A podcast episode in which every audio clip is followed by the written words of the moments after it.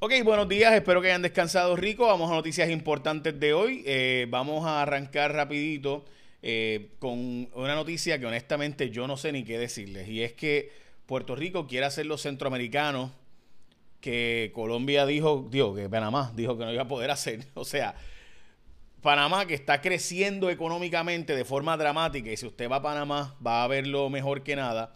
Eh, está diciendo que no, que no va a hacerlo. Claro, hubo un cambio de gobierno y van a ver... Mire, la última vez que nos dijeron para hacer los Juegos Centroamericanos, que fue en el 2010, nos dijeron que iba a costar 200 millones y terminaron costando casi 500 millones. Eh, ese para mí es el principal problema, honestamente, y si les soy franco, me cuesta decirles a ustedes que eh, estoy en contra o estoy a favor, porque tengo que ver los datos de cuánto vamos a usar de las facilidades viejas, ¿verdad? Pero lo cierto es que suena bien preocupante. uno, hmm, eh, decirle a Puerto Rico que vamos a hacer los Juegos Centroamericanos y olvidarnos de que la historia ha demostrado que en Puerto Rico, cuando se ha dicho para hacer estas cosas y nos dicen que van a salir en 60 millones, como nos están diciendo ahora, eh, y que requiere una inversión privada, etcétera, pues que resulta después que van a terminar saliendo en 500, 600, 700 millones de dólares. No lo sé, pero eh, eso es lo que ha pasado históricamente. Eh, así que nada, lo digo con mayor de los respetos, eh, pero me preocupa porque todo suena bello y precioso, a todos nos encanta el deporte, hasta que pues simplemente no podemos pagarlo. Y entonces, eh, pues uno tiene que vivir con la realidad de lo que uno tiene, no con lo que uno quiere tener. Dicho eso, hoy es el Día Nacional del Fast Food, así que no estoy diciendo que haya un fast food hoy, pero hoy es el Día Nacional del Fast Food. Así que si usted es de los que les gusta los lugares de comida rápida, no le voy decir que yo no lo meto, porque yo le meto. Este, pues hoy es ese día. Vamos a las portadas de los periódicos. No sin antes decirle que las muertes por COVID están simplemente fuera de control. Hace una semana hablábamos de 900 muertes, ya vamos por 942. Eh, las del fin de semana, gente, simplemente estuvieron en otro nivel. Eh, hubo 7, 14 eh, y 9 reportadas, simplemente fuera de control. Entre ellas, un hombre de 43 años, 53, eh, un hombre de 37 años reportado ayer. Eh, estamos hablando de números de, personas jóvenes relativamente, 57 años, eh, de nuevo, no, no estamos hablando de gente, y, no, no es, que sea menos importante si es de mayor, pero ciertamente un hombre de 43, hombre de 38, de nuevo, y, o sea, en el fin de semana, en fin, la cantidad de muertes reportadas fue absurdo. Hace una semana hablábamos de 900, vamos por 942 muertes. El asunto del COVID es serio y se está poniendo cada vez más complicado. Y mientras la gente se está relajando, y, uno lo nota, o sea, las actividades familiares de las iglesias, donde salen de la iglesia, y en la iglesia se, se controla todo el mundo, pero salen de la iglesia y se van a los almuerzos y se va un montón de gente. Eh, pues nada, advertidos estamos. Pierluisi va a crear un grupo científico de personas para recomendaciones, igual que va a hacer, eh, o que ya hizo, eh, con Michael Osterholm y otros, el eh, presidente Biden, el presidente electo Biden, eh, y como saben murió una ah, pediatra de la zona de Isabela. con esto ya van 10 médicos fallecidos y otros cuantos que están todavía hospitalizados. así que es seria la situación del COVID. Por alguna razón, alguna gente lo ha tomado como si ya hubiera pasado la emergencia. No ha pasado la emergencia, al revés, los datos muestran que estamos entrando en el peor momento. Estados Unidos tuvo un día de 190 mil casos. Recuerden que antes se hablaba de que iba a ser brutal, que iba a ser muy difícil controlar la pandemia, se veía 100 mil casos al día. Ah, ahora estamos teniendo casi 200 mil casos al día en los Estados Unidos. Simplemente está fuera de control. Y recuerden que ahora allá en los estados está entrando el frío y por tanto es más probable que se propague más porque va a pasar más, más tiempo en lugares cerrados. Eh, las multas de tránsito, gente, yo creo que esto es una buena noticia, quizás a usted no le parezca buena, pero me parece buena noticia que va a haber la multa y la multa va a ir directo al sesco y por tanto cuando la pagues pues va a hacerse borrada porque va a ser todo proceso digitalizado, digital, así que estás seguro que la multa te la dieron a ti y demás, lo cual esperemos que así funcione. Ferris del Caribe está demandando a la gobernadora por no dejarlo operar eh, como se suponía y por los acuerdos a los que se ven llegado, así que básicamente se canceló la operación de Ferris del Caribe, lo voy a tener hoy en radio conmigo para que nos expliquen un poco de detalle la demanda.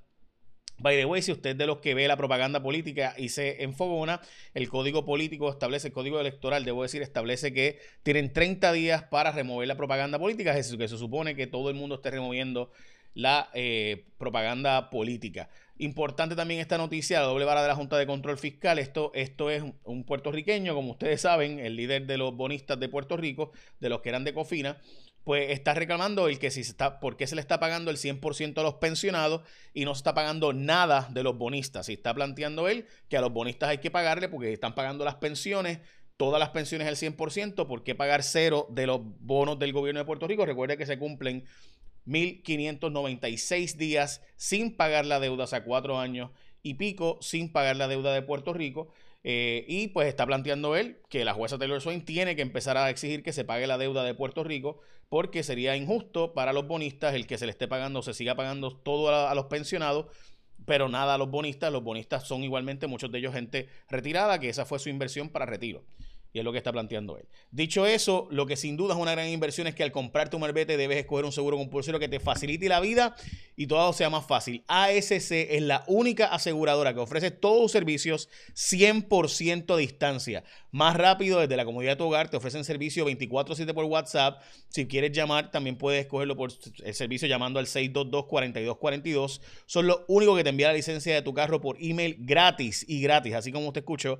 Así que si tú necesitas renovar tu marbete, accede a escogeasc.com diagonal licencia y te van a enviar por email tu licencia para que puedas renovar tu marbete. Así que en ASC hasta inspecciona los daños de tu vehículo junto a ti con el servicio de inspección a distancia como si todo fuera una videollamada, o sea, como si estuviera haciendo un FaceTime, pero lo haces a través todo y está uno de los expertos de ellos, de ASC. Así que escógete ASC, es súper fácil, es súper cool. Como les dije, también te envían la licencia, así que solicita la licencia del vehículo por email entrando a escogesc.com de una licencia y todo el proceso se hace cuando tienes un accidente, por ejemplo, Dios no lo quiera, tuviste un, un accidente, mira, todo se hace a través de videollamada y sales de eso rápido y más fácil sin tener que tener contacto con nadie.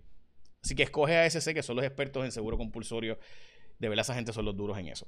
Bueno, Vamos a la próxima noticia. Un hombre estuvo 28 años siendo, preso, siendo inocente. Nosotros en J. Rayo X estábamos trabajando este caso hace unas semanas, ya hace, hace unos meses realmente. Eh, pero eh, debo decirle que el nuevo día lo, tiró el viernes, nosotros lo tenemos para el martes pasado, pero no lo sacamos, lo tenemos para este martes. Pero qué bueno, no importa, este hombre eh, de nuevo salió libre, eh, las pruebas de ADN demostraron que era inocente, by the way, la fiscalía fue la que se allanó a este caso, así que tengo que reconocer que contrario a otros casos, aunque tardaron, pero ciertamente Fiscalía no estuvo en, en esta guerra perpetuidad como sí ocurría en otros casos. Como ustedes saben, estas son las portadas de los periódicos del fin de semana, aplican más rigor tras alza en casos del COVID, esta fue la del sábado, el nombramiento del juez puertorriqueño.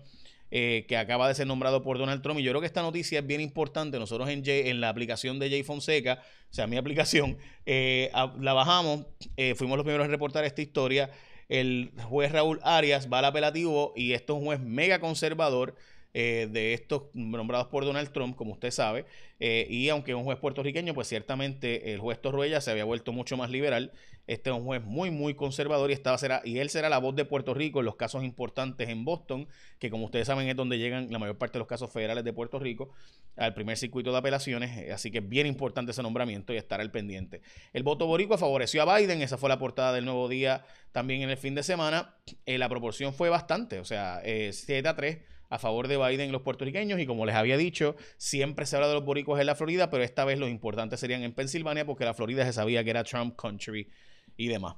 By the way, hay que ver cómo va a quedar el censo y cómo va a quedar la Florida si aumentó de población, que es lo que aparenta, tendrá más votos en el colegio electoral y será más importante que Nueva York, si sigue como va. O sea, la cantidad de votos del colegio electoral, que hoy día es 29. Recuerden que en el año 2000 eran 20, como ha aumentado su población, ha seguido aumentando la cantidad de votos del colegio electoral ya por 29 y se ha convertido en el tercer estado más importante después de Texas, California, New York y Florida tienen 29 los dos.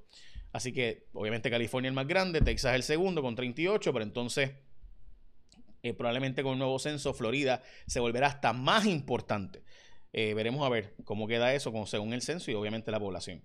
Eh, la verdad es que ah, uno tiene que agarrar de, con el corazón la gente de Honduras y de Nicaragua. Eh, porque el otro huracán, esta vez mayor, otra vez, dos huracanes mayores, ¿se acuerdan cuando pasó Irma y María por aquí? Que Irma pues nos rozó y demás, pues ellos no han rozado. Dos huracanes mayores corridos en cuestión de una semana eh, en esa zona de Nicaragua, de verdad que bien triste. Eh, también triste la situación, de hecho no, ha entrado, pero va a entrar ahora, ya es cuestión de, de, unos, de unas horas, para que el huracán, huracán categoría 4 entre por allí. Esta noticia sin duda nos parte el corazón a todos. Esta mujer sin duda, Nilda Álvarez Lugo, no debió haber muerto, mucho menos cómo murió. El relato de su hijo eh, nos para los pelos a todos. De verdad que es que es terrible porque estaba en un lugar donde se supone que esté cuidada, en una ejida, donde se supone, donde hay eh, vigilancia, donde hay cámaras, donde hay todo. Así que eh, uno esperaría que esto se resuelva rápido, este asesinato. Pero la verdad es que no, fue acuchillada en el rostro, evidentemente un crimen que aparenta ser pasional simplemente desgarrador este testimonio y lo que ocurrió. Hoy van a dar adiestramiento a los funcionarios de colegio para que comience entonces finalmente el escrutinio, que se supone que empezará la semana pasada y como sabemos no ha empezado. Eh, así que estamos al pendiente de eso y se espera un aumento en deserción escolar. Los estudiantes de las escuelas públicas de Puerto Rico están simplemente en total desventaja. Por eso Pierluisi quizás está planteando que tienen que regresar a las escuelas. Yo, todos nos asusta el que y se dispara el COVID por, por regresar a las clases, pero la verdad es que por otro lado, miren esto, o sea, se espera que la deserción escolar aumente y estamos hablando de que ya tenemos 32% de deserción escolar en grado 11, 25 en grado 10, en grado 12 22%, o sea, estamos hablando de que la tasa aumenta 15%, bueno, si aumenta de eso, estamos hablando de que los 276 mil estudiantes en escuelas públicas se perderá por lo menos un 15% de ellos. Esa es una noticia simplemente terrible, terrible. No, no hay forma de describirlo de otra forma que no sea que estudiantes o sea, ¿cuál es el, ¿cómo vamos a pagar las pensiones? ¿Cómo vamos a pagar la deuda? ¿Cómo vamos a pagar todo eso? ¿Cómo vamos a sostener, verdad, un estilo de vida si nuestra juventud simplemente está desertando de las escuelas? ¿Qué futuro les esperará? Es para pelo. Eh, bueno, nada, pero básicamente esas son noticias importantes de hoy. Eh, estamos pendientes a lo que va a pasar con el escrutinio. Eh, obviamente estamos trabajando con diferentes temas para Jason Rayo X en estos días. Recuerda bajar mi aplicación y Gracias a la gente de ASC, que son los mejores en esta vaina de expertos en seguro compulsorio, únicos con inspección a distancia y además te envían hasta la licencia virtual gratis para ti. Escoge asc.com, diagonal licencia, cuando escoja tu seguro compulsorio. Es así de simple. Ahora sí, eche la bendición y por favor, cuídate del COVID. Todos decimos que nos cuidamos, todos decimos que estamos haciendo las medidas. ¿De verdad las estás haciendo? Está más pendiente. Eh, la situación está bien complicada y se está poniendo más complicado Ahora sí, échame la bendición, que tengas un día productivo.